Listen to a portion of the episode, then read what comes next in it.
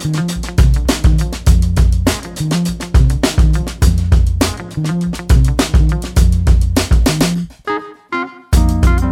à toutes et à tous, très très heureux de vous retrouver pour un document inédit, une émission inédite de rencontre avec un entrepreneur. Bonjour Sacha, comment vas-tu aujourd'hui? Salut Maxime, bonjour, bonjour à tous. Aujourd'hui, nous avons le plaisir de recevoir Jonathan Lalinec, CEO et fondateur de Split avec 3i, la solution de co-abonnement. Bonjour Jonathan, comment vas-tu aujourd'hui? Salut Maxime, ça va très bien. Salut Sacha. Salut. J'aime bien comment t'as présenté Split parce qu'il y en a plein qui font ce jeu de mots, mais j'aime bien. C'est vrai? On insiste bien sur les trois i. Split Ah, je on l'a cherché cette blague, on l'a cherché, mais voilà, on est content.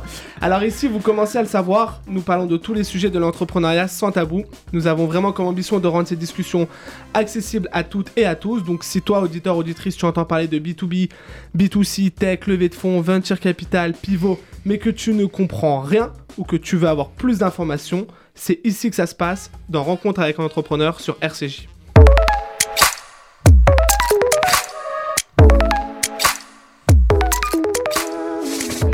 Merci Jonathan d'être présent avec nous aujourd'hui. On fait toujours une, petite biographie de, l'invité pour qu'un peu nos, auditeurs savent de qui on parle. Multi-entrepreneur, passionné par le digital et l'amélioration de l'expérience utilisateur.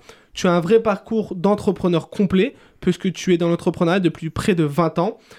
En un mot, c'est quoi ta première entreprise et comment tu t'es lancé dans, ce, dans cette euh, voie d'entrepreneuriat?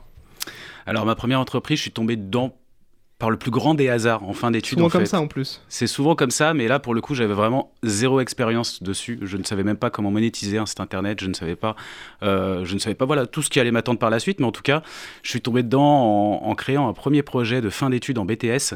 Euh, J'étais voué finalement à travailler dans la presse et euh, je me passionnais pour les sites internet. Donc, en- en- il faut savoir qu'on était en 2002, donc on on avait, euh, on on savait pas trop à cette époque comment monétiser, comment gagner sa vie sur Internet, mais je voulais faire des sites Internet, donc j'ai décidé de finalement créer en fin de projet un, un site qui était une plateforme de blog. À l'époque, il y avait les Skyblogs qui étaient en plein essor. Mm. Je trouvais ça très moche. Et euh, la promesse finalement que je m'étais fixée, vu que j'étais, je travaillais plus dans le design, c'était de rendre des blogs beaux et euh, personnalisables. Donc euh, ce qui aujourd'hui euh, est devenu des Wix, euh, des WordPress euh, Mm. ou autres, bah finalement j'avais, euh, on va dire, je- ouais, j'aime bien le dire, j'étais précurseur. Je voulais Ouais. créer des, euh, des sites internet accessibles à tous ou des blogs. euh, et voilà, c'était ma première boîte et je tombais dedans par hasard. Et donc tu nous as dit que c'était juste après ton BTS. Donc normalement après son BTS, on fait un- une recherche de, de job, de CDI, euh, ou parfois même de stage. Ouais, juste un stage, ouais. Ouais, voilà, ou même, un- ou même un stage. Pourquoi tu t'es dit, enfin très rapidement, tu t'es dit, j'ai pas envie d'être dans ce monde salarié, surtout que tu nous dis que c'était en, en 2000, euh, 2002. 2002, donc on est dans une époque où euh, la- la- c'est pas la startup nation comme, euh, comme Ah, à l'heure tout. actuelle.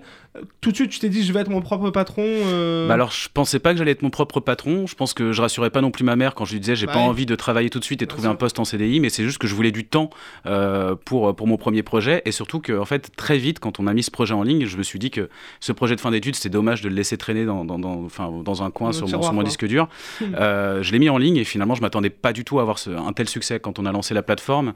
Euh, on était bien référencé. J'avais jamais fait de SEO, enfin de référencement naturel, Mm. et on était très bien référencé. Et on est très vite arrivé avec plus de 100 000 blogs euh, créés sur la plateforme. Et, euh, et j'ai appris, du coup, en cherchant un peu sur Google, comment monétiser ça. Et quand j'ai commencé à faire, alors c'était des dollars à l'époque, mais quand je commençais à faire 1000 dollars par mois, je me suis dit, bon, c'est pas encore un salaire, mais en tout cas, je pense que je vais pouvoir en vivre. Donc c'est pour ça que j'ai pris ce risque. hein. J'habitais encore chez ma mère, ça me coûtait pas grand chose d'essayer.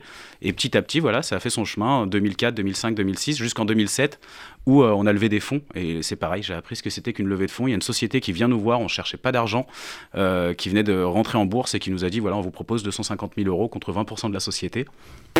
J'étais Ouais, encore à la maison avec- chez ma mère avec un associé qui était euh, lui vivait aux États-Unis, mais euh, on s'est dit bah banco en fait on va tenter, on va voir. euh, on savait pas quoi faire de cet argent, mais c'est comme ça que réellement tout a démarré et que j'ai appris à embaucher des personnes, prendre des locaux euh, et connaître toutes les galères d'un entrepreneur aussi. Mais c'était quoi en fait? C'était un, un site où on pouvait, on, c'est un site où on s'inscrit, on peut créer, créer un blog. Ce que tu as changé, c'est quoi? C'est l'UX du. Alors en fait on avait vraiment créé de A à Z un CMS, donc un, Un CMS, un. CMS de A à Z où on permettait aux gens très simplement de créer un site, un blog, pardon.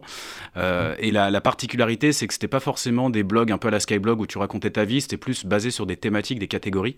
Donc la personne disait par exemple, je veux faire un blog sur des jeux vidéo, Mhm. sur les animaux, et on avait tout un tas de templates, et même plus loin que ça, c'est que tu pouvais personnaliser aussi tes templates, rentrer euh, sans faire du CSS, mais euh, choisir tes modules, etc. Donc c'était assez, euh, assez bien foutu.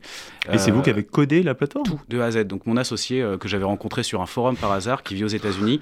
Donc moi j'avais codé la partie, euh, la, ouais, la partie front en fait, ce qu'on appelle la partie CSS Mm. parce que j'aimais bien le faire, mais la partie back, Back. ce qu'on appelle vraiment euh, voilà tout- toute la Parce base que- de données, parce que les etc. gens ne voient pas forcément. Euh, c'est lui qui avait créé ça, et donc euh, c'était euh, voilà, c'est- c'est- et on avait vraiment réussi un, un bon coup parce que euh, la plateforme tournait très bien et on avait euh, très très vite, on a atteint les euh, 1 million de visiteurs par mois, 5 millions, on a atteint les 14 millions de visiteurs uniques par mois dans les plus belles années.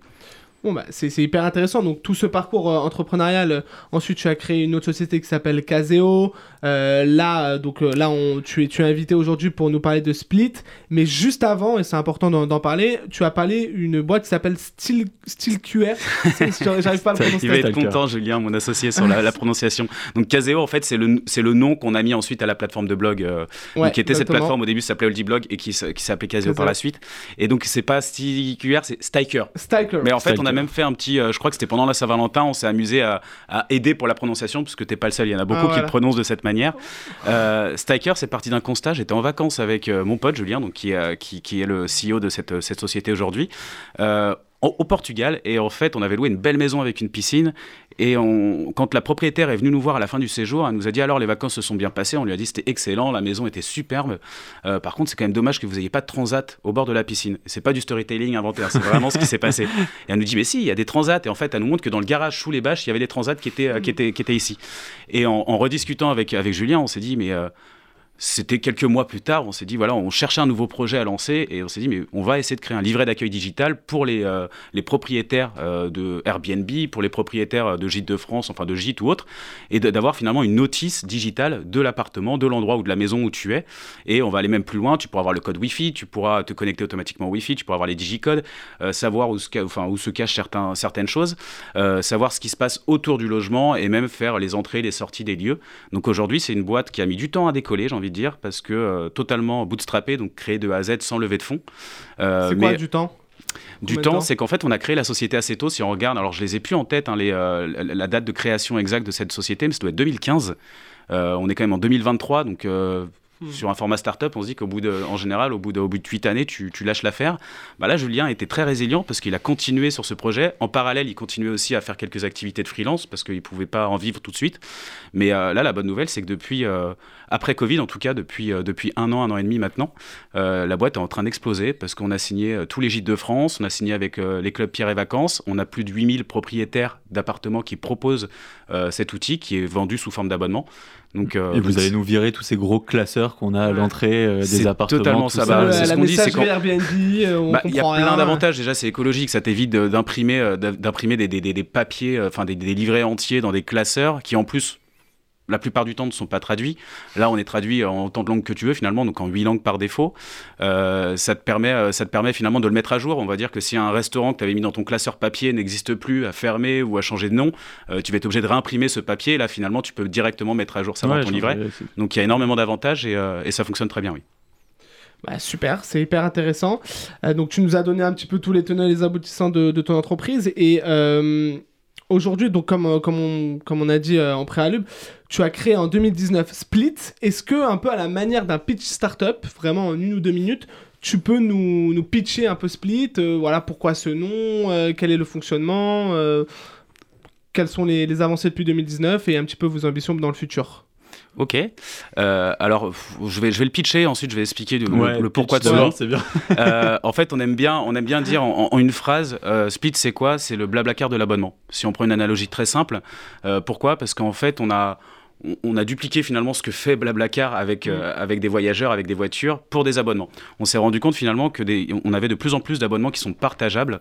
Donc des, parta- des- ce qu'on appelle des abonnements partageables, c'est des abonnements avec des écrans simultanés, avec 2, 3, 4, 6 utilisateurs. Et on s'est dit que finalement, il y avait certaines places qui étaient vacantes, parce qu'on n'a pas tous des familles de 6 personnes, et que c'était dommage finalement de ne pas les proposer à d'autres personnes pour euh, économiser.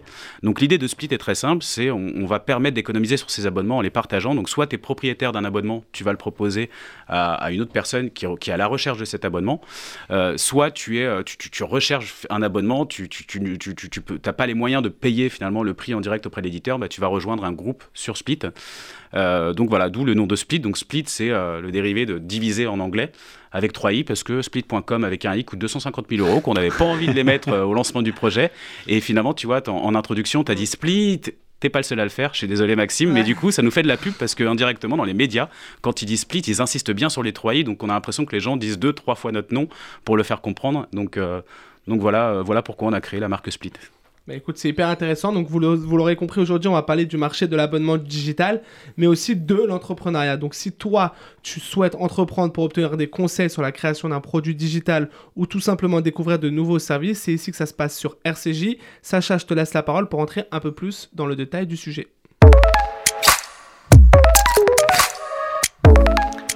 Jonathan, euh, merci beaucoup. Merci beaucoup d'avoir accepté notre invitation. C'est un véritable plaisir d'échanger avec toi. On a déjà, déjà échangé un petit peu euh, avant que l'émission commence. Euh, alors pourquoi, pourquoi c'est si formidable de pouvoir parler avec toi? C'est par rapport à ce que tu as fait déjà dans ton expérience d'entrepreneur, ça c'est top. Et en plus de ce que vous êtes en train de faire et ce que tu fais avec Split. En fait, ce qui est génial, c'est que l'idée, bon, bah, elle est simple. On la, mm. on la comprend rapidement.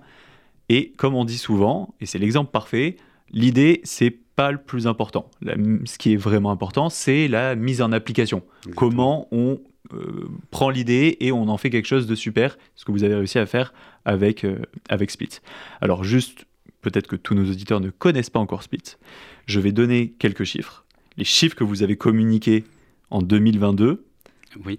Et euh, alors, accrochez-vous, c'est quand même énorme pour une jeune startup, parce que vous avez été créé en, 2019, pardon. 2019, Donc, c'est à peu près une vingtaine de salariés, 300 000 nouveaux clients en 2022, 3,75 millions d'euros de transactions et 2,5 millions reversés aux clients de Split. Alors c'est juste énorme et je pense qu'on a tous hâte de voir ce que vous allez faire en, en 2023, mais tous ces chiffres-là cachent quelque chose de beaucoup plus compliqué en tant qu'entrepreneur, c'est que tu es dans une situation d'hypercroissance et comment aujourd'hui concrètement tu fais pour gérer cette hypercroissance?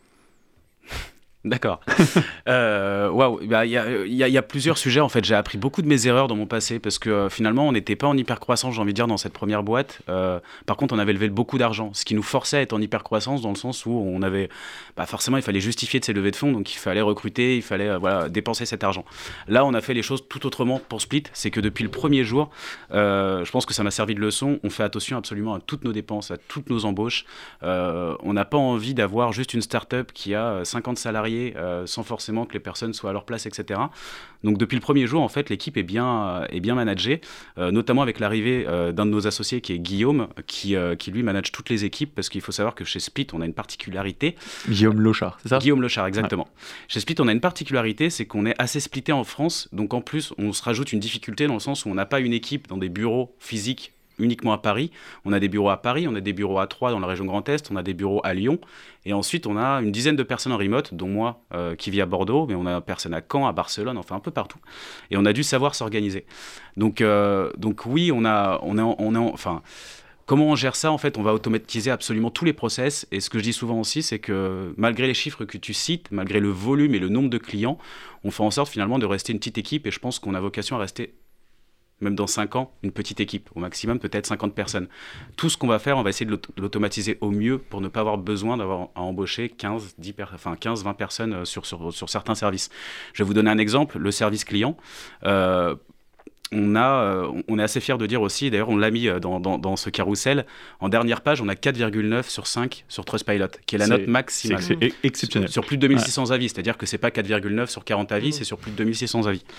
Euh, et comment on gère ça? C'est que de manière hebdomadaire, tous les vendredis, on a un call à 14h30 où avec tout le service client, avec Guillaume, moi, mes associés, etc., on reprend toutes les conversations, pas toutes les, conversations, parce qu'il y en a un paquet, mais en tout cas les conversations qui se sont mal passées, les avis négatifs, pour essayer d'améliorer notre, notre outil pour plus qu'il y ait ce type de demande.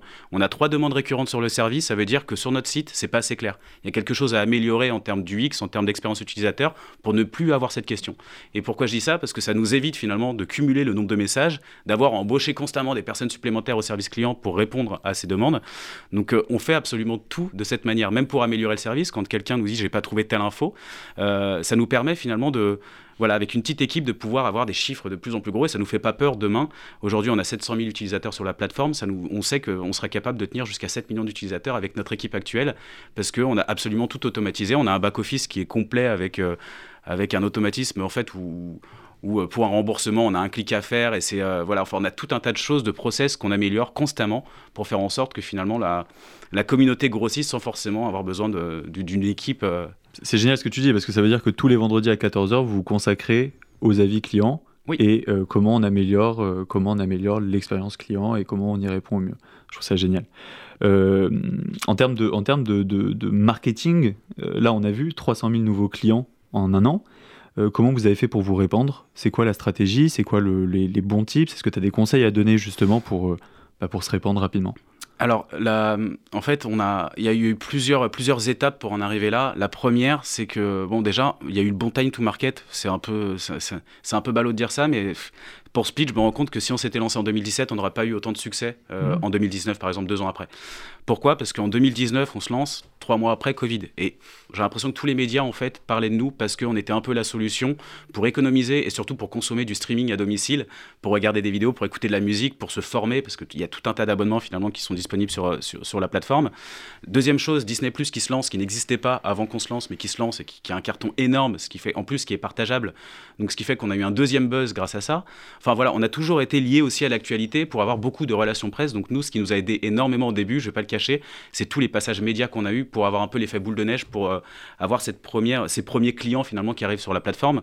À savoir qu'en plus, Split, il fallait qu'on ait des clients très vite parce que c'est de l'offre et de la demande. Mm. Je prenais la comparaison tout à l'heure en parlant avec une personne de dire si demain tu voulais créer un Uber, si tu n'as pas de chauffeur, n'auras pas de clients. Et à l'inverse, tu peux, euh, avoir plein de, tu peux avoir euh, plein de chauffeurs. Si tu n'as pas de clients, les chauffeurs vont passer sur notre plateforme. Bah, c'est le même problème qu'on a avec Split.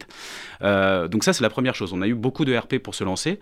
La deuxième, on a, on a un service finalement qui fonctionne très très bien en organique. Une fois qu'on a des clients satisfaits, c'est pour ça qu'on y consacre beaucoup de temps et qu'on regarde absolument, mais à la loupe, tous les avis qu'on peut recevoir. C'est que l'organique est super important. Moi, de plus en plus de personnes viennent me voir et me disent euh, bah, J'ai connu Split parce que c'est mon cousin, un ami qui m'en a parlé. C'est le genre de tips qu'on s'échange facilement parce que c'est le bon plan qui parle à tout le monde. Et, euh, enfin, en fait, la, troisième chose, c'est qu'on on va dire qu'on a. Hum, assez classiquement, mais on, fait, on fait pas mal de marketing sur les réseaux sociaux, donc euh, pas forcément en, communication naturelle sur les réseaux sociaux, mais on, voilà, on dépense un peu de budget, que ce soit sur Google Ads, que ce soit sur TikTok, que ce soit sur, euh, euh, le groupe Meta, pour faire de l'acquisition, et on les contrôle extrêmement bien. On fait attention que nos coûts d'acquisition ne, dépassent jamais un certain montant, et c'est pareil, je te disais, ça fait partie de la bonne organisation. On a notre call le vendredi après-midi pour le service client, on a notre call pour le, les coûts marketing le mardi après-midi à 14h30. C'est vraiment en fait les, calls qu'on ne peut pas louper en tout cas les, certaines personnes de l'équipe, parce qu'on fait le point toutes les semaines pour être sûr de jamais en fait être à, à 4 euros de coût d'acquisition. Il faut qu'on garde nos 1 euro de coût d'acquisition. Donc s'il faut même couper totalement les budgets parce que c'est une période de solde ou de Black Friday, et nous on n'a pas besoin forcément d'être dans ces périodes-là, on va couper le budget pour éviter de trop dépenser, etc. Donc on, suit tout ça de très près. Et, euh, voilà, après... Euh, après, d'autres tips pour se lancer, euh, ça dépend vraiment de, ça dépend vraiment de la société. Si elle est en B2C, en B2B, il y a tellement de choses en fait. Ça, dépend, ouais, ça dépend de la cible, mais, euh, mais en tout cas pour Split, je pense que le RP, c'est vraiment ce qui nous a bon, au début. Très, très bon conseil. Et euh, quand on voit l'idée, donc on, a dit c'est une idée qui est facile à comprendre. Euh, vous devez, est-ce que vous avez des concurrents aujourd'hui? Est-ce que vous avez, j'imagine, peut-être à, l'étranger? Parce que c'est vrai que c'est, on, on s'attend en fait à avoir un Américain là-dessus. Moi, j'ai cherché, j'en ai pas, j'en ai pas non, alors pas d'Américain. Donc aujourd'hui, on est assez fier de le dire, et ça pour le coup, c'est prouvé via des sites comme SimilarWeb, qu'on est aujourd'hui la première plateforme mondiale de co-abonnement. Donc c'était assez facile à dire quand on était que deux en 2019, parce qu'en effet, on a un concurrent qui est en Italie, qui était assez gros, qui s'appelle Together Price. Euh, ils sont sur le marché italien et espagnol. Nous, on s'était lancé tout au début juste en France, forcément. Et en plus, moi, alors euh, franco-français, euh, qui parle très mal anglais, bah, j'avais même pas l'idée de, de, me lancer à l'international. C'est Guillaume qui, qui, a, qui, a, souhaité aller très vite à l'international. Et, et, en fait, finalement, ce qu'on a dupliqué Split dans 20 pays, dans 20 langues différentes. Enfin, dans plus de 20 langues, mais en tout cas, on est, dans, on est présent dans 20 pays. et on a été très vite, surtout, en Italie, en Espagne. Pourquoi? Parce que le marché était déjà ouvert. Et ce qui est génial, en fait, ce qu'il ne faut pas croire que quand on lance un produit, si on n'a pas de concurrence, c'est bon signe. Au contraire, il va falloir évangéliser tout ça. Et nous, au début, on a, on a été très critiqués sur la légalité, sur la sécurité, tout ça. Il a fallu rassurer les gens. Donc quand tu es le premier à te lancer, c'est assez compliqué. Donc nous, on a été les premiers en France à se lancer. Euh, mais en Italie, en Espagne, ça existait déjà depuis un an et demi, Donc même si on n'avait pas. avaient, voilà, les gens déjà- connaissaient déjà. ouais, Donc c'est pour ça qu'on a grossi très vite d'ailleurs en Italie, en Espagne. Et aujourd'hui, on, on a comptabilisé plus de 20 concurrents dans le monde. Donc euh, pas mal en Amérique du Sud, euh, 3, 4 en France. Euh, en Espagne, il y, en a, il, y en a, il y a un gros aussi qui existe. Enfin voilà, il y a de plus en plus de concurrents qui arrivent sur le marché. Alors, tu parles, tu as, parlé pas mal de tes associés. Euh, au début, tu as commencé seul. Euh, c'est intéressant de savoir à quel moment tu t'es dit euh, je peux plus être seul ou il faut que j'ai enfin j'ai besoin de quelqu'un d'autre ou euh, au-delà de ça il faut que je, je- je partage mon idée et que je travaille avec d'autres personnes sur ce sujet-là. Alors ça a été plus vite que ça dans le sens où on est- alors j'étais seul, j'étais seul à avoir l'idée à poser mon premier mock-up pendant 2-3 heures, mais j'ai mon meilleur ami Brice qui est venu à la maison le jour même quand je lui ai Brice dit- Vincent Exactement. Ouais. T'es bien renseigné, Ah, donc, bah Sacha. Waouh. Travail, hein Euh, ouais, il travaille bien. Non, mais euh, ça- euh, Brice, euh, Brice, du coup, qui, euh, qui est mon meilleur ami, avec qui je travaillais déjà dans mes précédentes boîtes, euh, lui, c'est vraiment le pro de l'UX, lui, en fait. À chaque fois que j'ai créé quelque chose, je voulais qu'il soit là à, à mes côtés, finalement, pour essayer de faire le, le produit le plus, euh, le plus quali, le plus propre. Et, euh, et je lui ai dit, écoute, on va s'associer dessus. Donc, il, a- il faisait partie de, de mes premiers associés avec un autre ami qui nous a aidés pour, pour, pour, pour mettre des fonds. Euh, et euh, Guillaume est arrivé un peu plus tardivement. Euh, à la base, Guillaume est business angel, donc il, il investit dans des boîtes depuis plusieurs années. Et il s'était toujours et il promis. a une carrière assez euh, il est réputé on va dire un petit- on- Oui, il avait une belle carrière son- en tant que manager dans différentes, euh, Voilà. différentes grandes boîtes. Et, et en fait, à côté de cette activité qu'il adorait d'ailleurs, il investissait dans beaucoup de startups et il s'était toujours promis par contre d'investir mais ne jamais passer une minute sur le projet. C'était juste pour être totalement passif. Et je pense ah que d'accord ok c'est intéressant Ouais, et je pense que là, c'est ce qu'il explique très bien. Pour Split, il, il s'est pris d'amour pour le projet. En même temps, il avait une idée de concept en tête qui ressemblait un peu à celui de Split. Euh, donc, il s'est, mis en, année sabbatique la première année pour venir nous rejoindre, voir comment ça se passait. Ça s'est très bien passé. Il a décidé de quitter complètement son boulot pour venir nous, nous rejoindre en tant que directeur général, du coup. Euh, et c'est lui qui, va, qui, a qui manage toutes les équipes, absolument toutes les équipes. Et c'est lui aussi qui gère toute la partie internationale. Bon il faut en gros il faut pas euh, avoir peur de s'entourer euh, des bonnes personnes quand on Là, clairement, quand et on sent enfin, qu'il faut je le quoi. vois aujourd'hui, c'est qu'en tout cas, pour la partie vraiment management, etc., et international, je pense que si Guillaume n'avait pas été là, on n'en serait pas du tout là aujourd'hui euh, sur, sur ces chiffres-là, sur ces niveaux. Même pour gérer les équipes, euh, il y aurait beaucoup plus de turnover.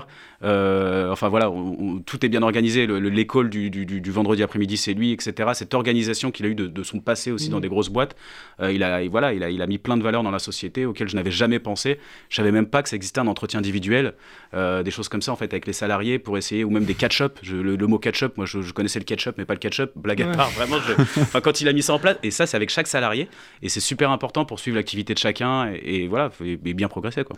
Alors, on va revenir sur la, la solution Split en elle-même. Euh, Il y a tout un tas de services que vous proposez aujourd'hui, enfin de- de- d'abonnements euh, où, on- où on peut venir se, se greffer comme ça.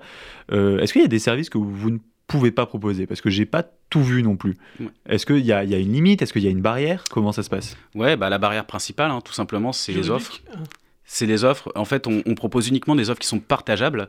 Euh, donc, on a aujourd'hui, on, on n'est pas loin des 200 services proposés sur la plateforme. Donc, on a tendance à nous mettre en fait souvent en avant. Et c'est vrai, c'est un peu les têtes de gondole de dire Mhm. Split, ça va te permettre d'économiser sur ton Netflix, sur ton Spotify, euh, sur ton, ton Disney+. Mais on a, Canal, vous avez Canal? Ouais, on a Canal. Ouais. On a Canal on a toutes, le- enfin pas toutes les offres de Canal justement pour, euh, pour répondre aussi à ça, c'est qu'on Ouais. met uniquement les offres partageables. Donc on a Canal Friends and Family. Ouais. Ils ont sorti une offre spécifique pour le partage, donc c'est juste génial. Euh, L'équipe, pareil, quand on les avait rencontrés Ah au début, ils n'avaient pas d'offre partageable. Et suite à notre rencontre, ils ont mis une offre Oui, donc partageable, vous créez etc. aussi une idée pour les, Pour les éditeurs. annonceurs, quoi, pour il les faut bien leur expliquer parce qu'au début, il faut savoir qu'en 2019, nous on était vus comme des parasites auprès des, auprès des éditeurs parce que tout simplement, ils avaient l'impression qu'on leur faisait perdre de l'argent. Donc on a dû éduquer aussi le marché côté éditeur pour leur dire qu'on leur faisait pas de mal, qu'on permettait de, de- de diviser le taux de résiliation, puisque quand tu as plusieurs sur un abonnement, tu vas le garder plus longtemps. Tu as moins tendance si tous les trois, Mm. Maxime, Sacha et moi, on se, on- on se partage un abonnement. Moi, par exemple, je regardais OCS. euh, du jour au lendemain, j'ai fini de regarder, euh, je sais pas, Ouais. Game of Thrones. Ouais. Je vais vouloir le couper. Par contre, si toi, tu es co-abonné Mm. avec moi, enfin, et, et que toi aussi, Sacha, tu es co-abonné, je vais me dire, bah non, je vais le garder, ça me Ouais. coûte 4 euros, je vais le garder, je vais pas les pénaliser, donc je vais le garder plus longtemps. Et ça, les éditeurs commencent à le comprendre, et c'est pour ça qu'ils mettent en place des, des offres partageables. Et, Et, comment euh, vous, excuse-moi, comment vous, comment vous, comment tu contactes un, un président de Netflix, un président de Canal, un président de l'équipe, ça c'est hyper important aussi. alors, Alors le réseau certes, mais c'est quoi? Il y a du culot, il y a du. Non, enfin, il y a plusieurs choses. Alors déjà, la première chose, il y a le culot. hein. LinkedIn, Ouais. très bien pour ça, mais ça reste des... euh, Et d'ailleurs, non, ça peut être aussi des, euh, des- des grosses boîtes où... euh, En fait, c'est compliqué. C'était compliqué en 2019, pour tout dire, de, de- de- de contacter des éditeurs l'éditeur, parce que quand t'as pas de quand t'as pas de chiffres à annoncer, quand t'as pas de traction, Mm. l'éditeur il va même pas te répondre en fait. Mm. Euh, sauf les éditeurs bienveillants. Pour le coup, on a eu euh, des, des- des éditeurs début 2020, alors qu'on avait euh, que 5000 utilisateurs, qui ont accepté de, de nous écouter, mais qui étaient un peu réticents, enfin pas réticents, mais qui avaient des doutes sur notre activité, qui voulaient voir ce que ça allait donner. Là, maintenant qu'on a des chiffres, qu'on a du recul, qu'on sait vraiment expliquer euh, les bonnes choses, les éditeurs nous écoutent. Euh, ensuite, euh, il y a un peu le côté aussi cocorico. On va dire qu'en France, tous les gros éditeurs, en tout cas, on les a tous vus, on les a tous rencontrés, et ça s'est toujours très bien passé. Quand tu vas vouloir approcher un Netflix, un Disney, un Apple, etc., c'est beaucoup plus compliqué, donc ça passe par d'autres moyens. Mais dans tous les cas, nous, on n'a pas besoin de rentrer en contact avec ces éditeurs pour les référencer, parce qu'on est juste un intermédiaire et on met en relation finalement des particuliers. Donc nous, on est vraiment juste euh, Mm. euh, voilà, le- le- le- l'intermédiaire de paiement qui va sécuriser les fonds, etc. Mais on n'a pas besoin de toute façon d'avoir l'accord des éditeurs. Alors justement, euh, c'est parfait, sans transition, on parle de paiement. Euh, la- la- la- le système de paiement, comment, comment vous le gérez?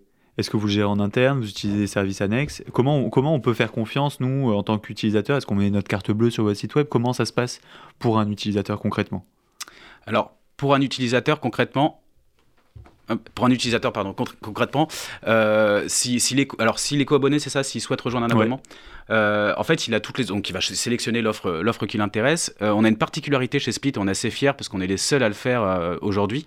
On propose énormément de moyens de paiement. Que ce soit euh, via, via Lydia, via PayPal, via des, euh, vi- via des virements instantanés, via carte bleue, parce qu'on n'a pas envie de limiter les gens en fait dans. euh, on a, on a des, par exemple, on a des clients qui viennent sur Split parce qu'ils n'avaient, pas la possibilité de payer avec PayPal un service en direct auprès de l'éditeur, ou ils n'avaient pas les moyens de payer via Lydia ou via virement. Donc, on, on- il, suffit finalement de sélectionner son service, de rejoindre l'abonnement. On attend que le propriétaire accepte l'offre. En général, entre, ça peut aller de 5 minutes à 2 heures maximum, on va dire. Ça peut aller même jusqu'à 24 heures, mais c'est euh, selon l'indice de confiance, etc. En général, la, la moyenne est d'une heure 30 pour attendre. Mais une fois que la personne vous a accepté, bah, vous avez accès à l'abonnement, tout simplement. Et en tant que, en tant que personne qui rejoint l'abonnement, je, je paye qui? Je paye Split ou je paye le- la personne finale? Alors ça c'est important et c'est vraiment ce qui rassure nos utilisateurs, c'est que vous payez Split. Donc nous en fait on va séquestrer les fonds, donc on va bloquer les fonds et c'est une grosse particularité aussi qui fait qu'on n'a aucune fraude possible sur Split. Pourquoi? Parce que vous allez payer, enfin tu vas payer le premier jour, euh, l'argent va être bloqué pendant 30 jours. Donc toi en fait on, rassure le propriétaire de l'abonnement, on lui dit écoute Sacha nous a payé, donc on a l'argent. Mais l'argent, on va te le débloquer dans 30 jours. Pourquoi? Parce qu'en cas de problème, si tu décides de couper ton abonnement, si tu as, si as décidé ouais, d'arrêter tout, tout, enfin, tout simplement ton partage, Tu as fait les 7 jours gratuits et tu... Exactement, parce qu'il peut avoir énormément de, énormément de causes. Bah finalement, le co-abonné, lui, va être remboursé de la totalité, pour pas qu'il soit, voilà, ce qui est normal, il a payé pour un mois, il va être remboursé de la totalité, même pas au la notion de cagnotte en fait. Exactement. Donc, euh, en fait, le fait de séquestrer ces fonds et d'être l'intermédiaire de confiance, ça nous permet de mettre en relation des utilisateurs qui ne se connaissent pas, mais on, on- on cadre tout ça pour que ça soit totalement sécurisé, et on cadre même plus loin que ça, parce que les propriétaires ont différentes vérifications pour s'assurer que l'abonnement est bien payé en France, parce qu'on a eu des malins qui proposaient des abonnements achetés en Turquie, en Argentine, et qui les revendaient. Et nous, c'est vraiment pas ce qu'on veut. On veut que ça soit du partage équitable. Ouais. Donc, c'est, euh, on vérifie les factures, on vérifie les services qui sont proposés sur la plateforme. Eh ben écoute, merci beaucoup euh, Jonathan pour, euh, pour l'ensemble de ces explications. Bah, on aurait voulu euh, en savoir plus, hein, notamment comment tu vois Split euh, dans, dans Split pardon dans 5 ans, en un mot. En un mot, bah, toujours l'international. L'international à fond. Donc euh, là, je disais tout à l'heure, 700 000 utilisateurs, on, on arrive à tourner à 700 000 utilisateurs. Bah, dans, dans 5 ans, je veux qu'on soit à 100 millions d'utilisateurs. Eh ben écoute, c'est tout le mal qu'on te souhaite. Merci beaucoup euh, pour, pour ces échanges. Vous pouvez retrouver l'ensemble de nos euh, podcasts euh, sur les différentes plateformes et sur Twitter, Instagram avec euh, le hashtag que vous connaissez tous. Merci beaucoup et rendez-vous bien évidemment sur le site www.split.com euh, pour partager tous vos abonnements et surtout économiser et profiter plus pour l'ensemble des utilisateurs. Merci beaucoup et à aux semaines prochaines. Au revoir.